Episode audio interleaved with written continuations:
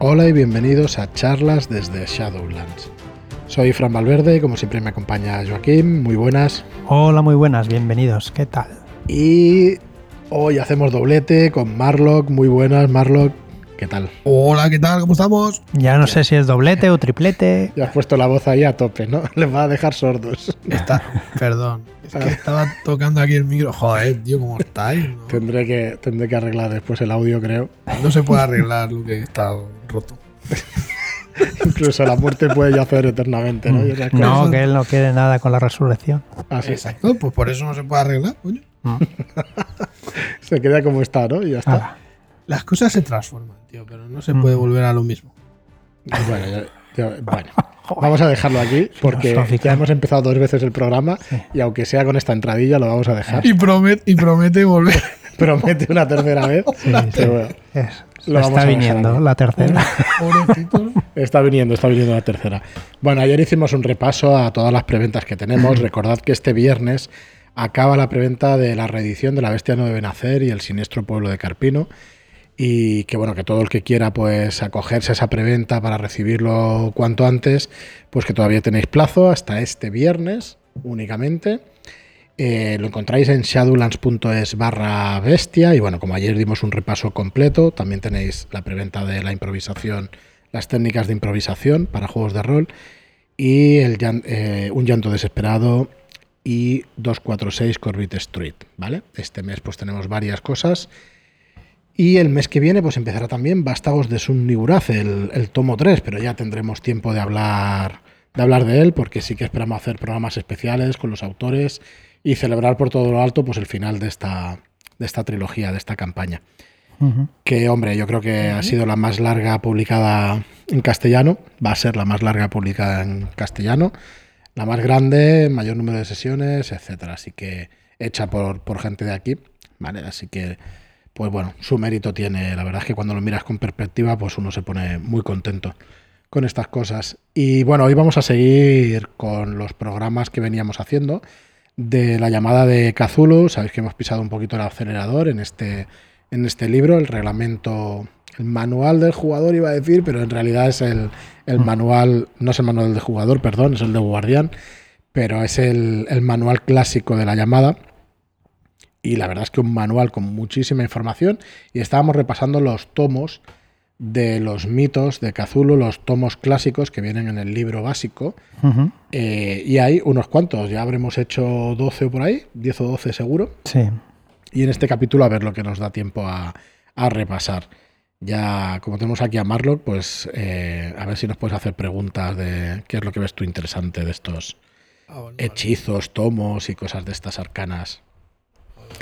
Bueno, vamos a seguir, ¿no? El siguiente es Sí. revelaciones de Glacky. Vale. Se afirma que son los escritos secretos de una secta que operaba en el valle del río Severn, en Inglaterra. ¿Vale? Eh, se conoce que existen nueve volúmenes. Se publicaron en folio mediante suscripción. Entre, Mediante suscripción, sí. La primera suscripción, bueno, no sé si sería la primera. vale. ¿Te refieres a nuestra suscripción? Sí, sí, era una suscripción. mira los años, mira los años. Entre 1842, que supongo que saldría el primer volumen, a 1865, que sería el noveno. También decir que los rumores afirman que hay tres volúmenes más, o sea, serían 12.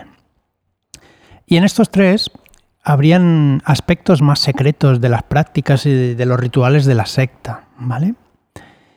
Eh, cada volumen fue escrito por un sectario distinto, eh, tratando distintos aspectos de Glacky, de las entidades asociadas a él y de, otras sectas de- del lugar. Vale. La pérdida de cordura, al leer este libro, son dos dados de 8. Mitos de Tulu entre 5 y un 10%. La puntuación de los mitos será un 45 y para estudiar los, los volúmenes, 32 semanas.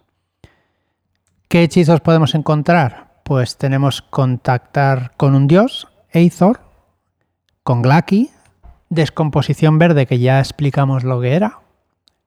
No sé si os acordáis, Sí. que era Lo vas convirtiendo en mo poquito a poquito. exacto, te conviertes en Mo. y tienes una semana para Es encontrar. tienes una semana para encontrar al hechicero y cargártelo. Si no, pues no, no puedes salvarte.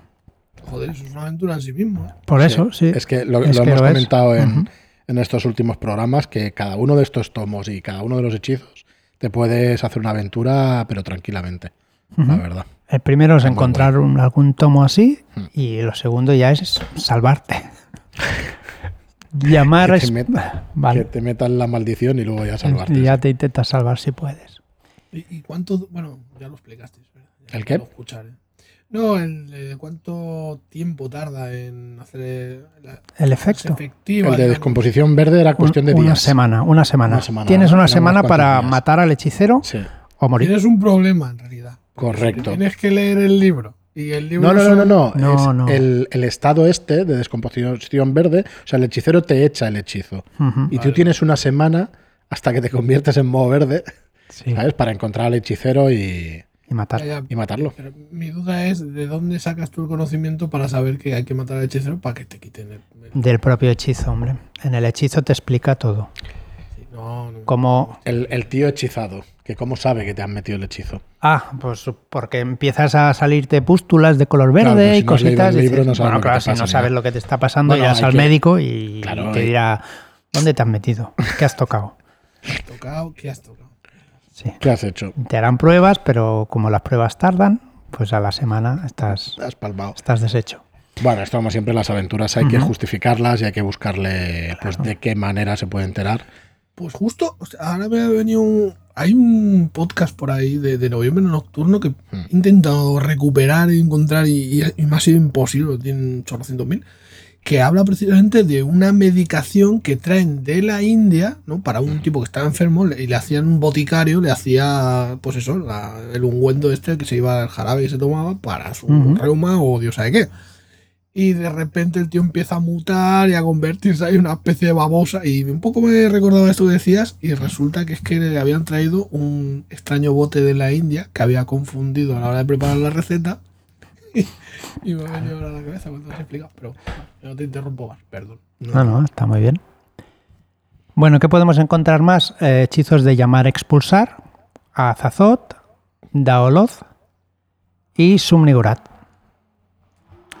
Y a sus Nigurat nada menos. Nada menos. Nuestro primigenio favorito, Ujú. por ahora.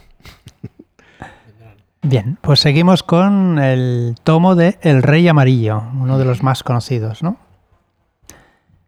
Esto ya es un poco spoiler, pero bueno. Es una obra envuelta en misterio y desgracia, ¿vale? Aparece para traer la locura y la muerte a aquellos que poseen el volumen. El autor es desconocido, pero se cree que fue Christopher Marlowe. Aparte de ser conocido por sus obras, también es, lo es por su escabrosa muerte. ¿Vale? Se le arrestó por blasfemia, en, por escribir blasfemia en un manuscrito, fue detenido e interrogado. Y aunque no existen pruebas de ello, después de 10 días de, del interrogatorio, fue apuñalado con un cuchillo en el ojo derecho. Se lo cargaron. Se lo cargaron Muerte instantánea. Hay quien cree que el rey de amarillo es el manuscrito blasfemo y que le causó su muerte. Salió un poco, ¿no? Del, del Yo creo, que manuscrito. fue, yo creo que fue algo más punzante lo que le causó. Eh, sí, Ah, bueno. pero según parece el que Qué lee el chispa, libro... Marlo, qué Sí, chispa. tiene una chispa. Perdón, Eh, perdón, es eh. genial. Nosotros aquí hablando seriamente y tú con la broma. Pues el, el rey de amarillo, yo creo, no, no recuerdo si el libro es el rey de amarillo o el signo amarillo, porque la verdad es que ya la memoria. Pero aunque sepas de qué va, todo lo de Carcosa, ahora explicamos un poquito, eh, sigue teniendo muchísimo encanto. Hay una campaña que se llama The, Ley- The Yellow King, que es el rey de amarillo, eh, escrita por Robin Delaus y tal, que tuvimos la ocasión de jugar la primera, el primer escenario, que es espectacular, está chulísimo. Y lo- nos la dirigió Calmujo y tal, y ostras, una pasada, una pasada, una pasada. Dale, Joaquín, dale, si. Vale, originalmente fue escrito en francés, pero esa edición fue destruida por la Tercera República después de su publicación. En 1895 se editó la, en La edición inglesa. la edición inglesa en un fino volumen en octavilla cuya cubierta hay un signo amarillo en relieve. Que es ¿vale? un poco el que vemos de ilustraciones y eso es un poco Sí. esta versión del libro. Vale. Hasta que no se lee el libro, este signo no afecta a quien lo ve, ¿vale? Quizá le causa una intensa curiosidad, pero nada más. Eh, después de su lectura, causará un dado de 6 de pérdida de cordura al verlo, el, el signo, ¿vale? Pero solo lo hará una vez. Venga. El texto es una obra de teatro ambigua y onírica que conduce al público a la locura, ¿vale? siendo incapaces de concebir qué es real y qué no. En el caso que tengas una faceta artística, sentirás la necesidad imperiosa de leer el libro. Si el libro le provoca la locura, este se obsesiona en con Carcosa y el Rey de Amarillo. Esto, eh, recuerdo en la campaña esa que, vamos, nos obsesionamos todos porque los cuatro personajes, o los cinco personajes, mejor dicho, éramos todos artistas. Uno Ah, poeta, el otro escritor, el otro pintor. y bueno, aquello era el despiporre.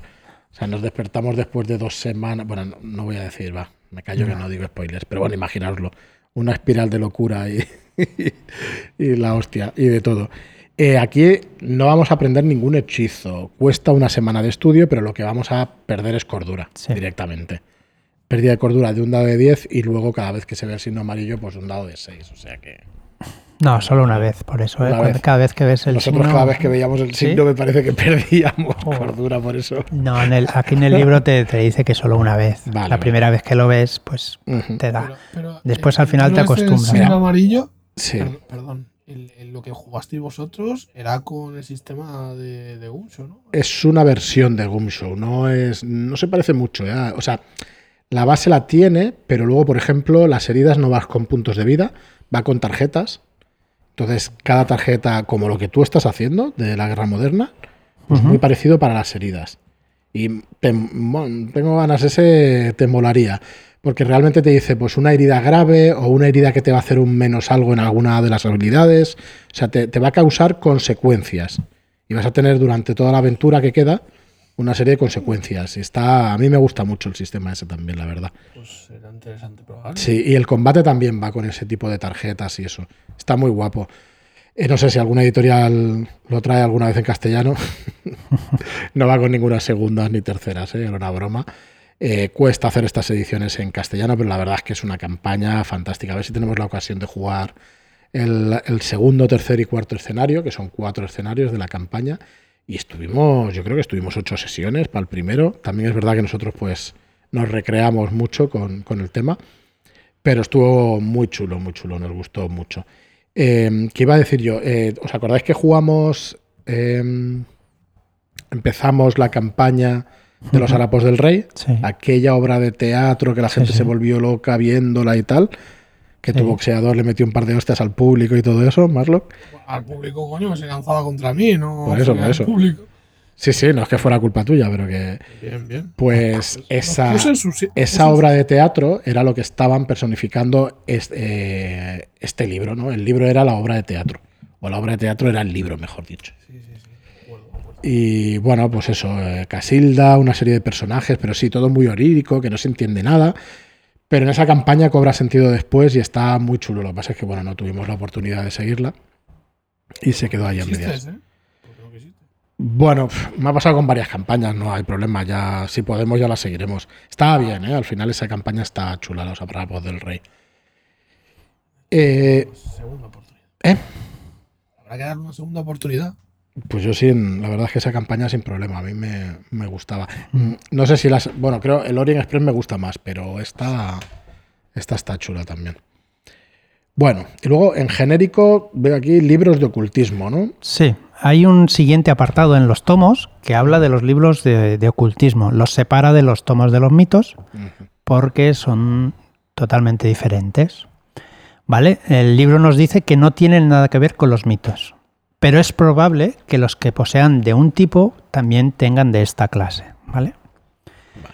Eh, leer mm, los libros de ocultismo añadirá puntos en ciencias ocultas al personaje. Hay miles de libros sobre el tema Y aquí hay unos, Bueno, unos pocos. Aquí se equivoca por completo. No hay miles, hay millones de libros de ocultismo por todas partes, tío, porque es espectacular. Bueno, Y ya está, hasta aquí mi aportación. ole, muy bien. vale, leer un libro de oculti- ocultismo tampoco genera pérdida de, cordura. En el caso que el guardián crea que sí, que deba aplicar pérdida de cordura, pues tendrá que aplicar las mismas reglas pues, que los libros de, de los mitos. ¿Vale? Eh, se insta al guardián, si lo considera adecuado, incluir algún hechizo de los mitos en algún margen o en las guardas, escrito de forma enmarañada por algún sectario o erudito del tema. Eh, el tono de estos libros de, ocultismo suele ser de todo menos maligno y peligroso, ¿vale? Excepto Malleus Maleficarum, que luego hablaremos de él. Eh, la mayoría de estos libros se pueden encontrar en realidad, son, no son ficticios, son verdaderos, ¿vale? Y aquí os pondremos los referidos en Amazon por si os interesa.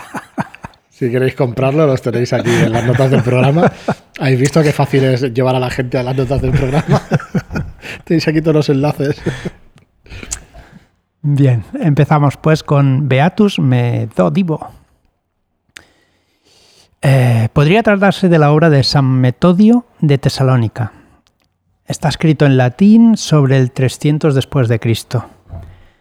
De complexión agnóstica, esta obra está escrita a modo de profecía del Apocalipsis. Predice la historia de la humanidad. Describe cómo Set buscó un nuevo hogar en Oriente y allí y así llegó eh, al hogar de los iniciados. Como los descendientes de Caín crearon un sistema de magia negra en la India. No tiene pérdida de cordura y nos subirá en ciencias ocultas un 2%. Bueno, luego tenemos La clave de Salomón, que es un escrito hecho alrededor del siglo XIV. Se afirma que escrito por el rey Salomón, compuesto de dos libros. El primero contiene conjuros, invocaciones y maldiciones para llamar y controlar espíritus de demonios muertos y obligándoles a aceptar la voluntad del conjurador. Indica cómo evitar errores eh, dramáticos al tratar con espíritus y todo eso. Y también enseña cómo encontrar objetos robados, lograr la invisibilidad y encontrar el amor. Ujú. Pérdida de cordura también cero Sí. y una, un incremento de ciencias ocultas de un 5%. ¿Vale? Así que bueno, no. Importante, sí. Sí, va subiendo el tanto por ciento y eso puede ser un experto de este tipo de libros y eso, y puede tener su gracia.